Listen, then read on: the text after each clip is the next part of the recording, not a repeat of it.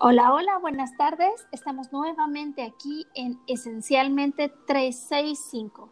Recuerda lo básico. Y hoy tenemos un programa de un tema que todos hemos vivido, pero no todos lo admitimos. Hoy vamos a hablar del miedo. ¿Y quién mejor que Azulaira para hablarnos de este tema? Bienvenida, Azulaira, es un gusto tenerte aquí. Muchas gracias, Aya. Qué placer compartir este tema que pues ahí está latente para nosotros que vivimos en este mundo de bueno y malo, amor y, y justo quienes dicen que es el desamor, pues ¿qué crees? Vamos a hablar de aquello que nos intimida, nos frena, nos para y nos detiene a cumplir que pues nuestros sueños y que nos corta a veces la, la energía o el impulso que tenemos para hacer grandes cosas. Así que pues me gustaría empezar poniendo un ejemplo que a mí me ha servido mucho y me ha dado mucha claridad. Para mí la emoción más importante que tenemos eh, de la que estamos hechos, nuestra esencia es el amor.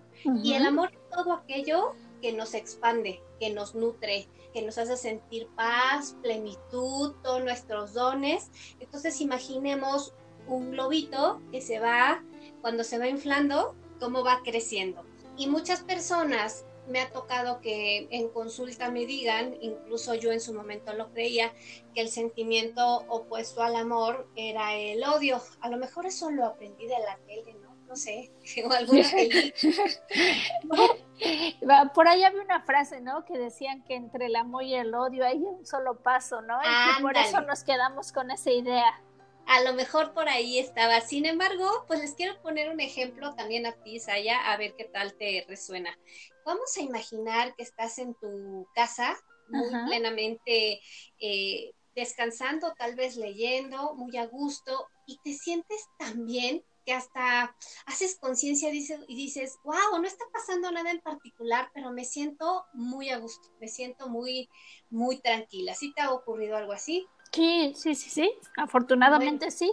Ay, qué bueno. Y ojalá a diario muchos de nosotros así nos, así nos pasara. Bueno, imagínate que dentro de, esa, de ese gozo que estás experimentando, de pronto se oye un portazo muy fuerte, así de un ¡pah! ¿Qué crees que es lo primero que sientes o experimentarías? ¡Ay, un susto terrible! Sí, por supuesto. Nos da, nos da esto de decir qué es lo que está pasando, pero fíjate que lo que estamos sintiendo, así como me dices, ese susto es miedo. Físicamente, ¿en dónde crees que se va a sentir? Híjole, bueno, yo lo siento siempre como en el pecho, pero por, pero por ejemplo hay quienes lo sienten en el estómago. Es correcto, ambas son ah. correctas. ¿Por qué? Porque algo se estremece muy fuerte en nosotros y lo que hace es que nos corta. O sea, nos corta la, la expansión esta que teníamos. Es como el globito que se, empieza, se empieza a desinflar y experimentamos miedo. Y fíjate que lo interesante que es donde empiezan a manifestarse las emociones. Hay dos tipos de personas, las que luchan, las que combaten y enfrentan, y las que se mantienen más al margen, huyen y se esconden. Entonces vamos a ver qué ocurre. Vamos a empezar por las personas que luchan y combaten. Oyen ese portazo y entonces van así de, ¿qué? Asunto, ¿qué pasó? ¿Quién fue? ¿No? ¿Quién fue el que vino a alterar esto? Pero en el fondo lo que se siente es miedo. Con lo que reaccionan aparentemente es con cólera, con un gran enojo, porque dicen, pues el que pega primero pega dos veces. No sé, por cierto, si en Estados Unidos, allá donde tú vives, allá, es, ese dicho también existe. Fíjate que no lo he escuchado tal cual, pero para cómo están ahorita las cosas, yo creo que tiene mucho que ver con la situación de toda esta parte de, del control de armas, ¿no? Porque justo hay toda una polémica de quién decide ver las personas tener o no armas en su casa para defenderse. Y yo creo que esta decisión, que es muy personal y respetable para cada quien, justo depende de cuál sea tu reacción cuando te sientes atacado, ¿no? Porque el que tú dices ahorita, que es el que va ahí enfrente y dice, voy a ver qué, qué pasa, sería la persona que te diría, no, sí, yo debo de tener un arma para defenderme. Es correcto, por supuesto, este ejemplo vino, pero maravilloso, porque sí, porque con la cólera dice, no, yo no me voy a esperar a ver qué ocurre, yo voy primero y es más, hago justicia por mano propia, a mí no, me van a decir, ¿no? Y estoy en mi derecho, ¿no?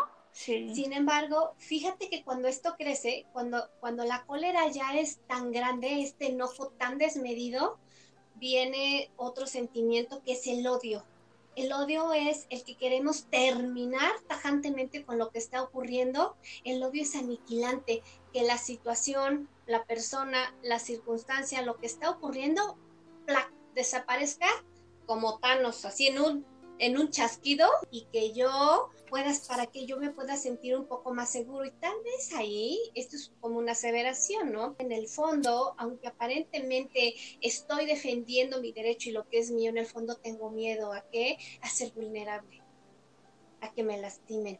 Claro, es más fácil eh, mostrarte, admitir que estás enojado que admitir que tienes miedo. Sí, por supuesto, porque aparte eh, como que da un estatus diferente, decir, ay, es que es tan fuerte que se enoja, ¿no? Sí, es de carácter fuerte y por eso se enoja todo el tiempo.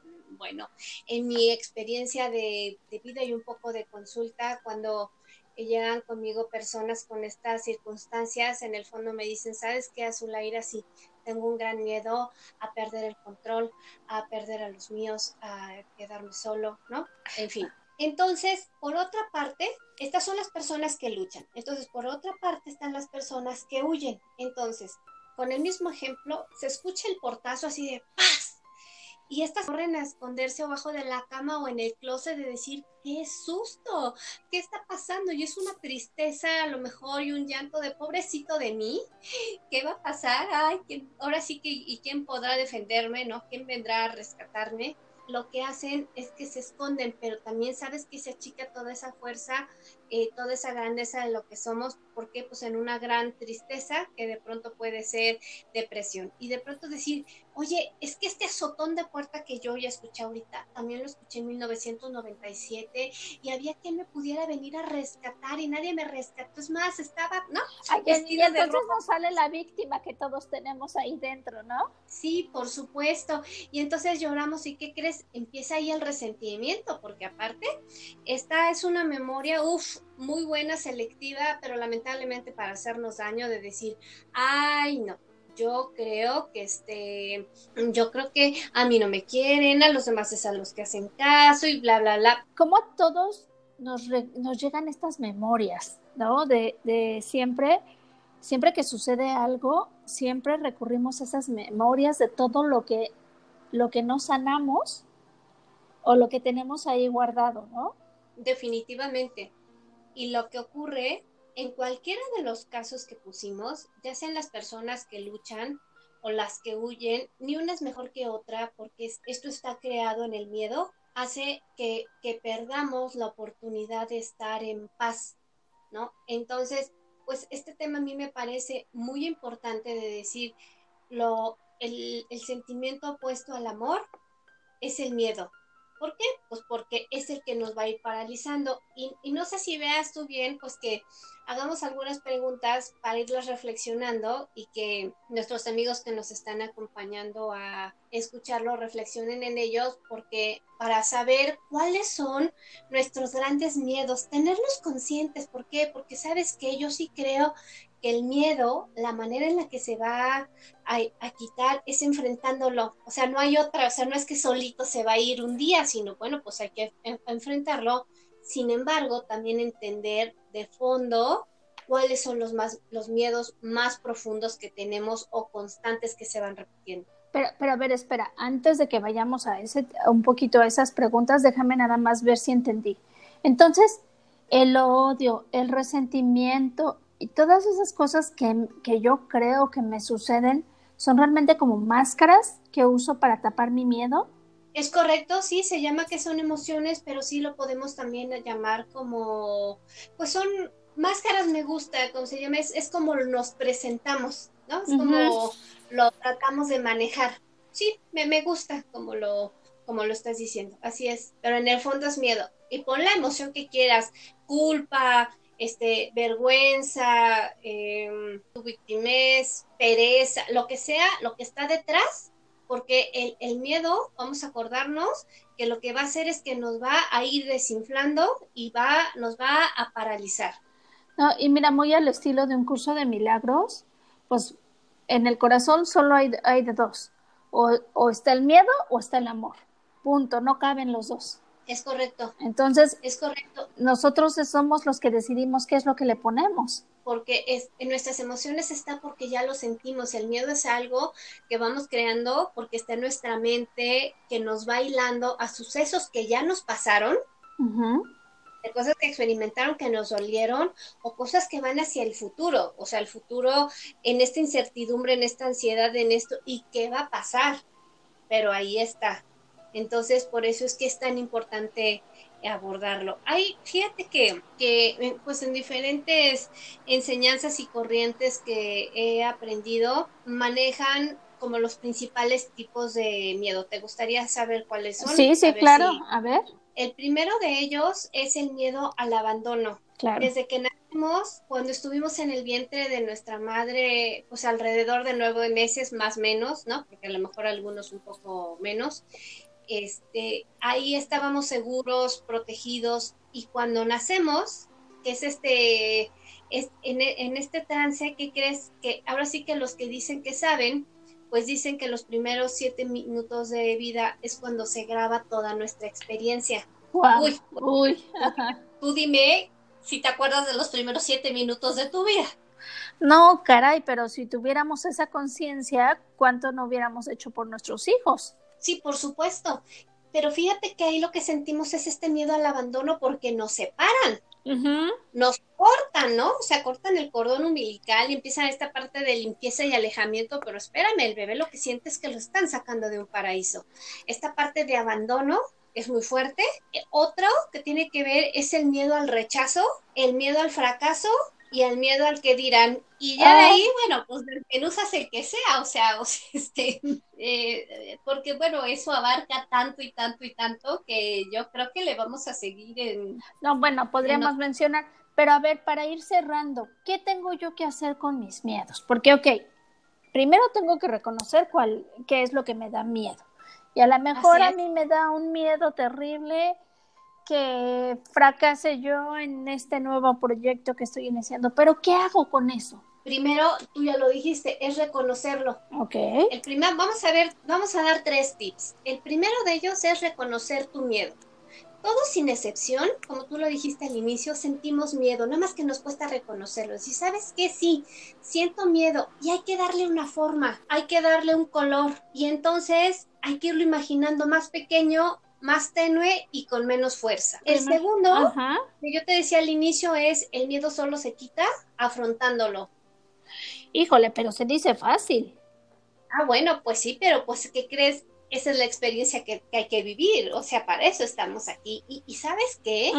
Tenemos fortaleza interna de poder sacar adelante. ¿Por qué? Porque gran parte de nuestros miedos solo viven en nuestra mente. Ni siquiera ocurren y entonces, pues sabes que tengo miedo, pues hay que enfrentarlo. ¿Para qué? Para experimentarlo. Y entonces hay de dos, si estuvieron en la mente, pues ya lo trascendí. Y si no, que es el tercer tip, pues hay que acudir con algún profesional. ¿Para qué? Pues para ver el origen o la raíz de eso. A ver, entonces estamos en afrontar, ¿cierto? Ok, entonces, ¿cómo me doy, cómo me quito el miedo yo para afrontar mi miedo? Pues animándote a hacerlo, no hay de otra. O sea, primero ya lo hiciste más pequeñito y después te avientas a hacerlo.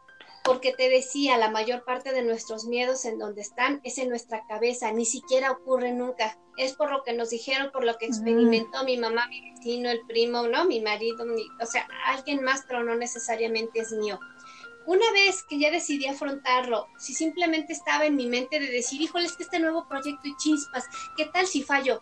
Y a la hora de hacerlo, ves que estás como pez en el agua y dices, ah, era un miedo que estaba en la mente nada más. ¿Por qué? Pues por alguna experiencia pasada.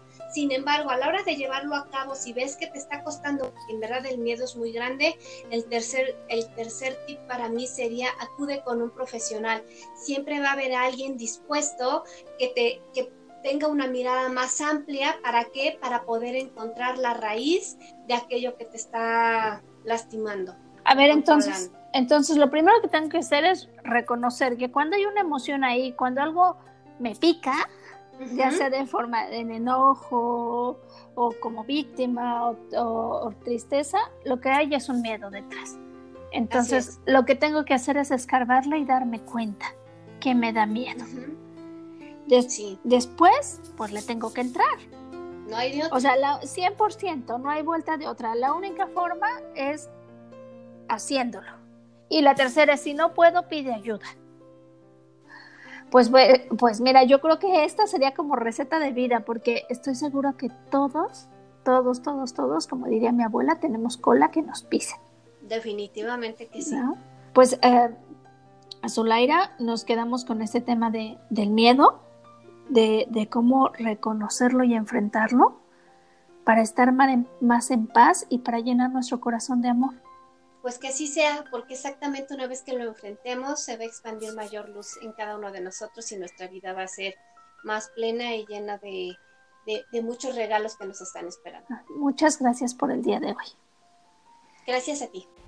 Y no se olviden, por favor, los esperamos nuevamente aquí la próxima semana, en esencialmente 3, 6, 5. Recuerda lo básico. Un abrazo.